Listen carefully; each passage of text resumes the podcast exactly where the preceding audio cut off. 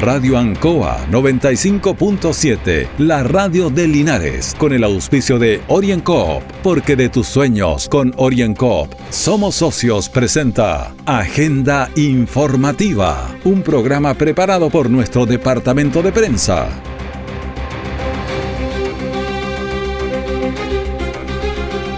Comenzamos agenda informativa en este día lunes 8 de marzo en Radio Ancoa 95.7, don Carlos Agurto de la coordinación.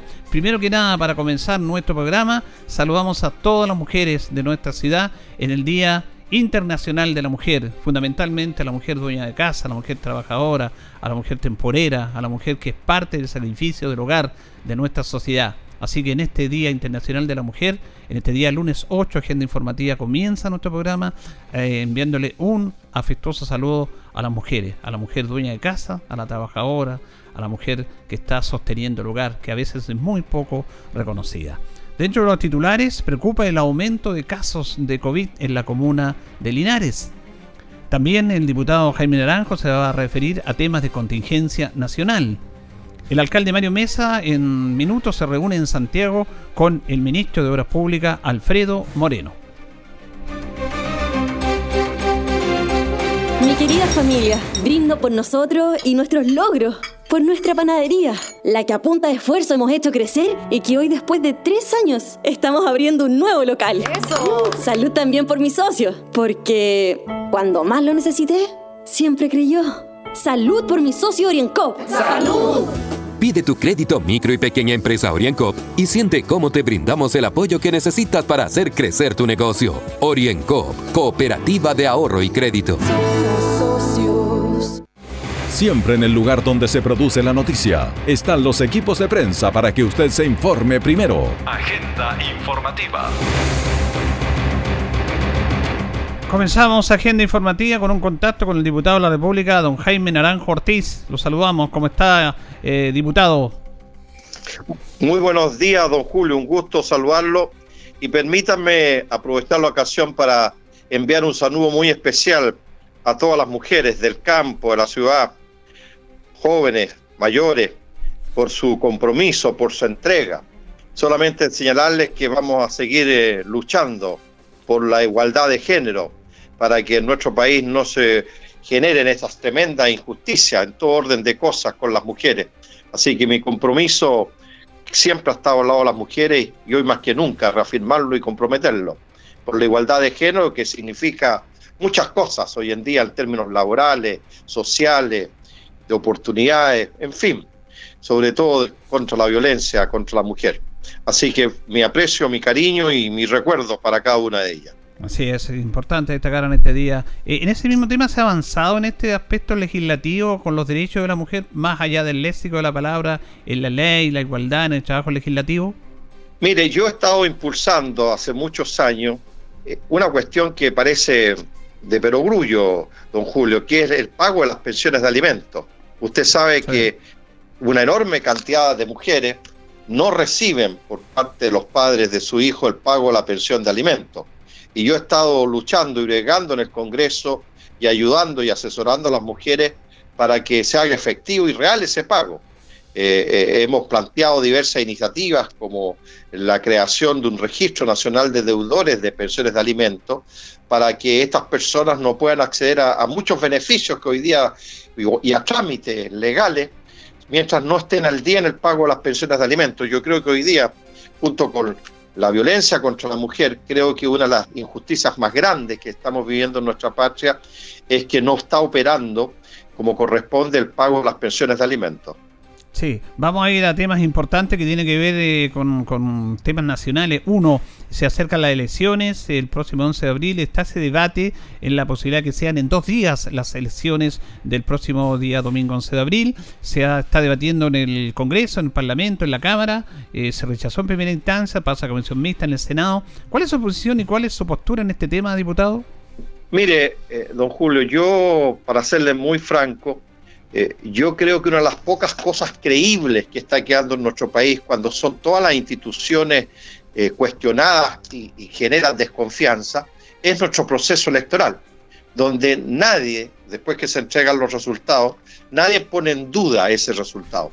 Y creo que me parece una improvisación, una chambonada, que algo que todavía genera confianza en la opinión pública y en la ciudadanía, podamos poner en riesgo llevando este proceso en dos días. Porque la gran pregunta que cae y, la que se hacen todos es el cuidado de las urnas de un día para otro. Eh, mire, hoy día lamentablemente, y lo digo lamentablemente, las fuerzas de armada y de orden tampoco gozan de la confianza y la credibilidad de la opinión pública, como tantas otras instituciones en el país. Entonces me parece absurdo correr este riesgo cuando existen otras fórmulas. Por ejemplo, que ese mismo día se establezcan horarios de votación, principalmente para privilegiar al adulto mayor, que se aumente el, número de locales de mes de, votación, el número de mesas para votar, las cámaras para sufragar. Es decir, hay cosas mucho más simples, mucho más eficientes y eficaces que poner en tela de juicio y en duda el día de mañana nuestro proceso electoral. Bastaría que solo una persona, un candidato, levante la mano diciendo que en su comuna o en alguna mesa hubo fraude para que esto se desparrame por todo el país y al final terminemos deteriorando un sistema que es creíble, que es confiable y que nadie pone en duda. Yo por lo menos me voy a mantener firme en que todo este proceso sea en un solo día y como le he dicho, existen alternativas para hacerlo en un solo día. Ahora, en el para orientar a la comunidad en el aspecto legislativo, diputados, sabemos que fue rechazado eh, por la Cámara, va a comisión mixta. ¿Qué viene y usted cree que en esta semana se pueda resolver ese tema? Sí, debiera esta semana, por, por, porque estamos improvisando además. Quedan tan pocos días para la elección. Y más aún, no sé acaso el CERVEL y los organismos de Estado van a estar en condiciones de, poder sacar adelante este proceso en dos días. Así que eh, yo espero que la Cámara ratifique que sea en un solo día, como es nuestra tradición y nuestra costumbre. Porque fíjese, don Julio, que puede ocurrir el hecho, como usted establece dos días, que toda la gente vaya el día sábado Mm. y quiera descansar el día domingo. Entonces, ¿qué sentido tiene hacerlo en dos días si al final toda la gente se concentra en el día sábado? Eh, no tiene sentido. Es decir, mientras no esté regulado bien, más vale dejémonos en un día, como digo, estableciendo horarios de votación, aumentando los locales de votación, aumentando el número de mesas, aumentando las cámaras secretas para votar, y esto se despacha en un día sin ningún problema. Y, aprovechando su presencia, a propósito del CERVEL, fíjese que muchos candidatos, y tienen razón, están muy inquietos, diputados, porque todavía no se les asigna el número a su candidatura, solamente la letra, porque todavía hay algunas impugnaciones que no son respondidas por el CERVEL, lo que parece muy, muy preocupante eso. Y no solamente eso, don Julio, hay candidatos que todavía no se les confirma acaso van o no van a ser candidatos. Y como todavía no se sabe acaso van o no van a ser candidatos, por eso que no se han entregado los números. Entonces usted comprenderá, frente a esa chambonada que hoy día estamos viendo en el servicio electoral, imagínese usted si las elecciones son en dos días. Mire, no, no pongamos en tela de juicio algo que ha sido tan importante en nuestro país. Aprovechando su presencia, también eh, se está dando un debate importante en lo que tiene que ver con la reforma de pensiones que anunció el presidente de la República, pero primero le pregunto sobre la posibilidad de un tercer retiro de la AFP del 10%. ¿Usted cree que puede ser viable? ¿Cuál es su postura respecto a eso? Mire, don Julio, como lo he señalado en el primer retiro y en el segundo retiro, y lo reitero en el tercer retiro, mientras el Ejecutivo no llegue oportunamente y con la ayuda social y económica que la gente necesite, lamentablemente vamos a tener que acceder al tercer retiro. Y en ese sentido, hasta la fecha, el gobierno no se ve que tenga una propuesta concreta para ir hacia los sectores vulnerables y particularmente los sectores medios que han sido los más afectados en relación a cómo van a enfrentar esta crisis sanitaria y económica. Eh, de tal manera que mi postura es respaldar el tercer retiro, porque fíjese usted que hoy día, hoy día, todo esto que significa poder acceder al IFE es con letra chica y un sinnúmero de requisitos que las comunas tienen que juntar tantos días, estar en cuarentena, en fin, es tanto el problema que mucha gente no está accediendo al beneficio. De tal manera que creo que ante la nula o escasa apoyo que está entregando el gobierno a los sectores vulnerables y de clase media, eh, frente a esta crisis que todavía perdura, no solamente en términos sanitarios, sino que también en términos económicos. ¿Cuántas pymes, cuántos pequeños empresarios han quebrado, comerciantes, en fin, mucha gente está pasando situaciones muy difíciles, porque lamentablemente las medidas que el gobierno ha tomado eh, han sido insuficientes y particularmente con muchas letras chicas que al final termina excluyendo más que incorporando. Esto tiene que ser una cosa universal, sin restricciones, sin, sin tantas trabas. Y por eso que creo que si el gobierno no hace esto luego, no va a quedar otra alternativa que volver a echar mano, lamentablemente, y lo digo lamentablemente, porque no puede ser que la crisis económica la estén pagando los trabajadores con sus ahorros, ya que el gobierno no ha sido capaz de ponerse con la plata en el momento oportuno. Ahora el gobierno se ha dicho ya por todos los tonos nuevamente que si se aprueba esto en el Parlamento, ellos van a recurrir nuevamente al Tribunal Constitucional. Sí, lo que pasa es que ahora se presentó una iniciativa que es, no, no es un artículo transitorio, sino que efectivamente es una reforma constitucional. Y por tanto creo que el, el margen de acción del Tribunal Constitucional se restringe mucho porque es una reforma constitucional, no la incorporación de un artículo transitorio, que es lo que ha hecho que el Tribunal Constitucional lamentablemente, eh, y digámoslo con claridad, fueron cinco votos a favor y cinco votos en contra, y el voto dirimente de la presidenta fue la que balanceó que era inconstitucional. Una, presidenta, una presidenta que está muy cercana al presidente de la República. Por eso, de tal manera que eh, eh, esa decisión del Tribunal Constitucional no tiene mucha credibilidad, por, por decir de alguna manera. Finalmente, en este mismo tema, ¿qué le parece a usted esta de la reforma provisional que ha sido bastante criticada también, la verdad, respecto a esta situación que se va a mejorar no las pensiones? Mire, don Julio, la inmensa mayoría del país quiere que se cree un sistema de seguridad social distinto a lo que tenemos hoy día. Lamentablemente, el gobierno y el presidente lo que ha hecho con sus medidas es fortalecer y profundizar el sistema de FP. Si la gente no quiere tener este sistema AFP porque ya sabe qué es lo que le va a pasar cuando llegue la edad de jubilar, que va a tener una pensión indigna. Y por tanto lo que la gente quiere es un sistema que le garantice el día de mañana, no un negocio a, las, a los dueños de la AFP, sino que sea un buen negocio para él, de tal manera que cuando le corresponda jubilar tenga una buena pensión. Y lo que el gobierno está proponiendo es más de lo mismo. ¿Ah? es casi más de lo mismo. Entonces, eso es lo que la gente ha salido a las calles, ha habido movilizaciones sociales, hay un rechazo generalizado a que se cambie de manera radical el sistema de AFP. Y creo que mientras no vaya en esa dirección eh, la propuesta, creo que no va a tener acogida en el Congreso lo que el gobierno está planteando y proponiendo, lo que yo lamento profundamente, porque digámoslo con claridad, don Julio, lo que el gobierno está proponiendo es algo que va a ir en beneficio para personas que van a jurar en 20 o 30 años más. Y la pregunta que nos tenemos que hacer, ¿y qué le vamos a entregar? ¿Cómo le vamos a mejorar las pensiones a los que hoy día están jubilados? A los que hoy día están recibiendo pensiones miserables. A eso es donde tenemos que apuntar principalmente hoy día. Y después preocuparnos de los que van a jubilar en algunos años más. Pero la respuesta tiene que ser aquí y ahora para los que ya están jubilados, que son los que lo están pasando muy mal. El diputado Jaime Naranjo Cortí conversando con los auditores de Agenda Informativa en Radio Ancoa en este día, lunes 8. Gracias, diputado. No, gracias a usted, don Julio. Un gusto saludarlo como siempre y reiterarle mi saludo afectuoso y cariñoso a todas las mujeres de la ciudad y el campo. Un abrazo para cada una de ellas y para la gente que no ha escuchado. Hasta luego.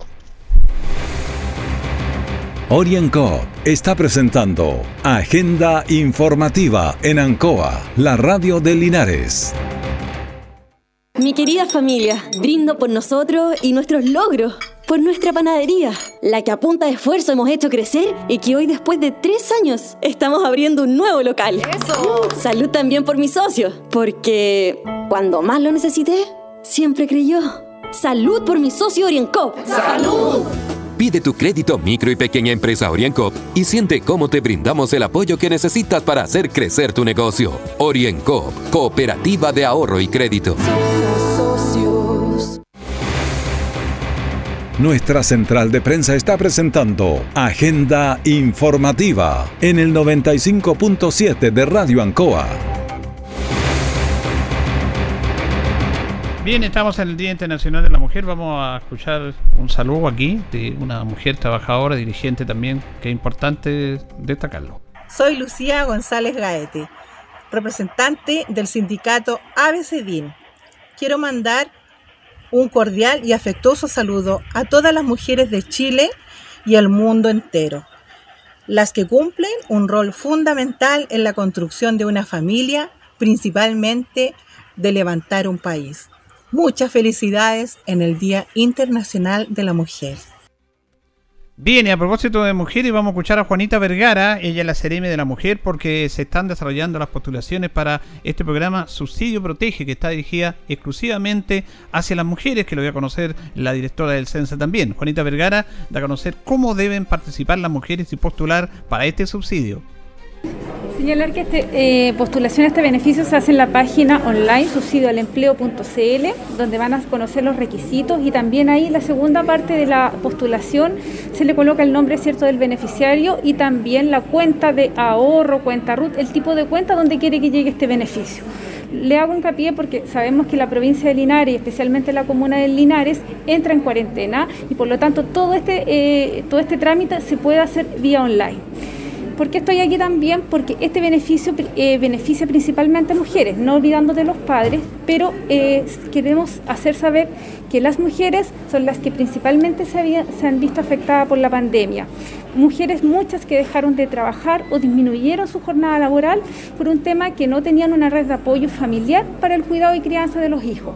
Es por eso que este beneficio adquiere mucha importancia para ellas, porque al lograr insertarse laboralmente, que estén, la idea es que permanezcan en el mundo laboral porque desarrollan cierto una mayor autonomía, un desarrollo personal, pueden mejorar la calidad de vida de ellas y de su grupo familiar están logrando la autonomía económica, que es uno de los principales objetivos de la agenda de género del presidente Piñera.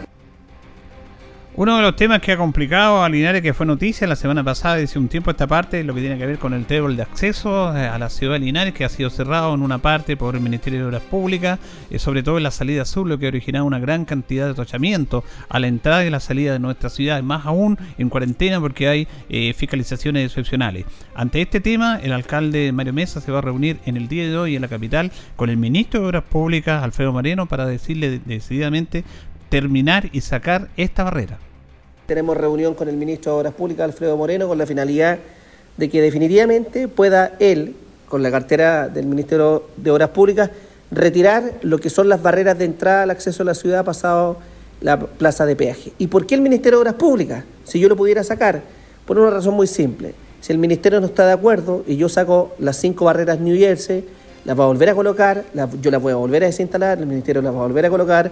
Por lo tanto, quiere que comprenda el Ministro de Obras Públicas que la rotonda del trébol de acceso está generando un caos tremendo por la mañana, a mediodía y en la tarde, sin prejuicio de la cuarentena y del control en la avenida León Bustos. Por lo tanto, señor Ministro, queremos en nombre en cada uno de los habitantes de nuestra ciudad, particularmente de los automovilistas, retire esas barreras del trébol de acceso que lo único que están generando es una congestión vehicular tremenda.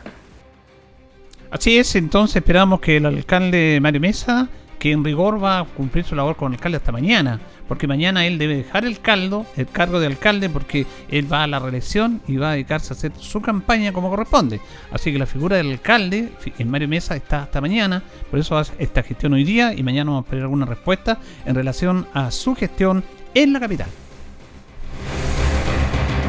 Orienco está presentando Agenda Informativa en Ancoa, la radio de Linares. Mi querida familia, brindo por nosotros y nuestros logros, por nuestra panadería, la que a punta de esfuerzo hemos hecho crecer y que hoy después de tres años estamos abriendo un nuevo local. ¡Eso! Salud también por mis socios, porque cuando más lo necesité, siempre creyó. Salud por mi socio Orienco. ¡Salud! Pide tu crédito micro y pequeña empresa OrienCoop y siente cómo te brindamos el apoyo que necesitas para hacer crecer tu negocio. OrienCoop, Cooperativa de Ahorro y Crédito. Todo el acontecer noticioso del día llega a sus hogares con la veracidad y profesionalismo de nuestro departamento de prensa. Agenda informativa. A más de un año del inicio del primer caso de COVID-19, son 45.108 casos, lo que ha eh, pronosticado y detectado nuestra región del Maule.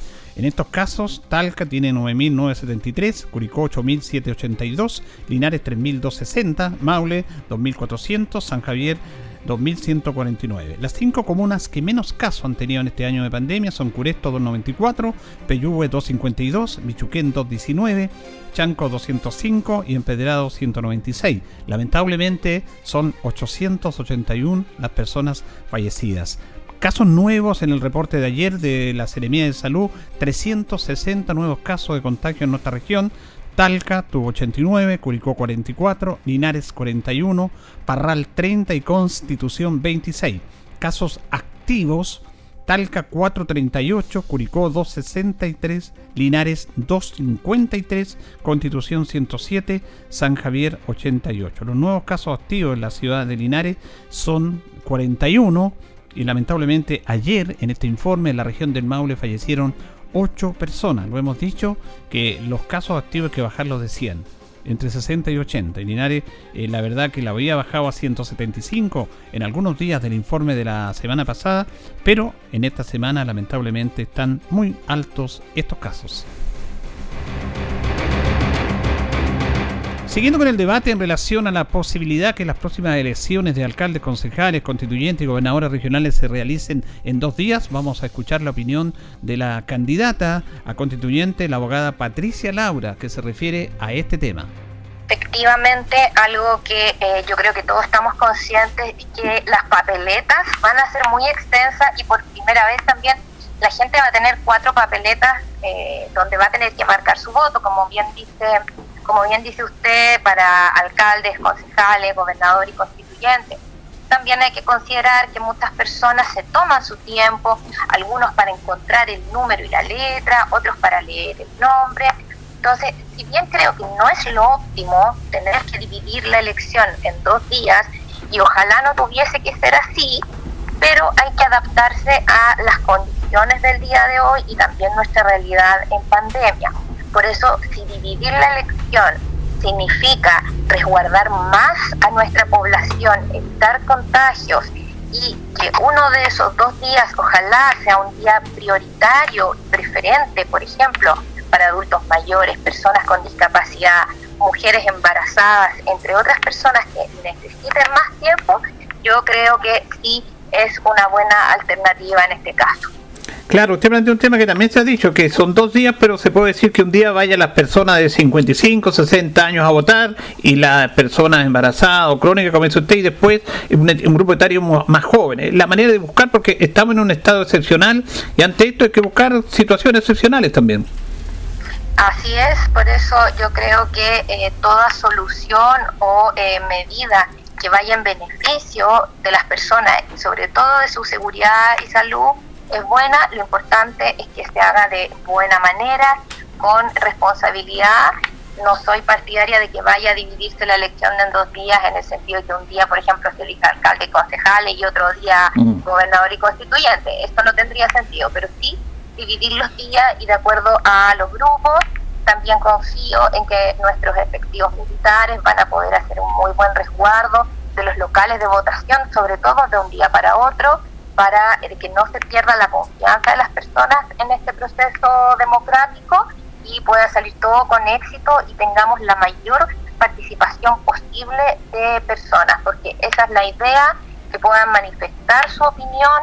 Ya hemos tenido eh, otras instancias, ¿cierto? El mismo plebiscito, donde eh, las personas fueron a votar y manifestaron su sentimiento y espero que ahora también tengamos una alta participación porque esta elección es importantísima. Por primera vez también el gobernador regional va a ser elegido por eh, eh, votación democrática, así que es algo no menor y por eso quiero invitar a todas las personas a este 11 de abril o ya sea 10 y 11, según se determine, a poder ejercer su derecho. Bien, la candidata constituyente Patricia Laura dando su opinión respecto a esta situación. Reiteramos, lo conversamos eh, con el diputado Jaime Naranjo. Eh, fue rechazada, se necesitan 102 votos en la Cámara para aprobar esta indicación en articulado de la elección dos días. Sostuvo 96 votos. Por lo tanto, se pasa esto a una comisión mixta. La comisión mixta la componen senadores y diputados. Esto se va a ver el miércoles en la Cámara y desde ahí se vuelve ese proyecto a la Cámara para que se vuelva a votar y se necesitan nuevamente 102 votos.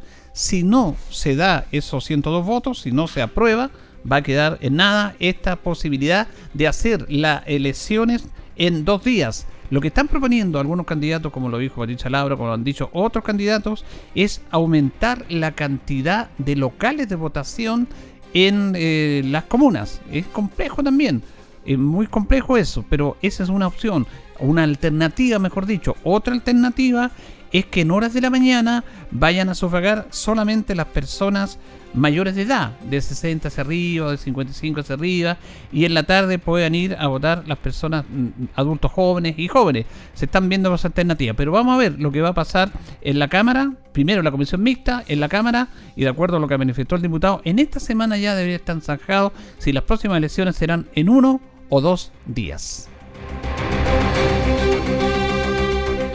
Vamos a escuchar al Ceremi de Desarrollo Social, Felipe Valdovino, porque nuevamente el gobierno va a ingresar eh, y postular al IFE, el ingreso familiar de emergencia, un nuevo IFE, por los meses de marzo y abril anunciando un nuevo proceso de postulación del ingreso familiar de emergencia. Hace algunas semanas ya anunciamos la extensión por dos meses para los meses de marzo y abril y ahora, día 5 de marzo, estamos iniciando un nuevo proceso de postulación. Esperamos este mes de marzo poder llegar a 200.000 familias en la región del Maule. Invitamos a todas aquellas familias que puedan ser beneficiarias a que postulen del 5 al 15 de marzo en la página ingresodeemergencia.cl. Es un beneficio importante a muchas familias que lo están pasando mal y que han tenido a través de estos aportes del Estado, fundamentalmente a través de la postulación, lo que tiene que ver con el IFE. Para postular en esa instancia, como lo dan a conocer, el IFE va a estar en marzo y abril, de acuerdo a lo que ha manifestado el Ministerio de Desarrollo Social y su Ceremi acá en la región del Maule. Llegamos al final de esta misión de día lunes 8 de marzo, el Día Internacional de la Mujer, a cual la hemos saludado y lo volvemos a saludar. Un eh, saludo afectuoso para todas las mujeres, para las dueñas de casa, para las mujeres trabajadoras, las esforzadas mujeres que hacen parte de nuestras vidas. En este día también un saludo para ellas. Agenda informativa junto a don Carlos Agurto en la coordinación. Por la atención dispensada, gracias y atento en cualquier momento cualquier información. Radio Ancoa 95.7, la radio de Linares, con el auspicio de OrienCoop, porque de tus sueños con OrienCoop somos socios, presentó Agenda Informativa, todo el acontecer noticioso del momento preparado por nuestro departamento de prensa. Radio Ancoa, por la necesidad de estar bien informado.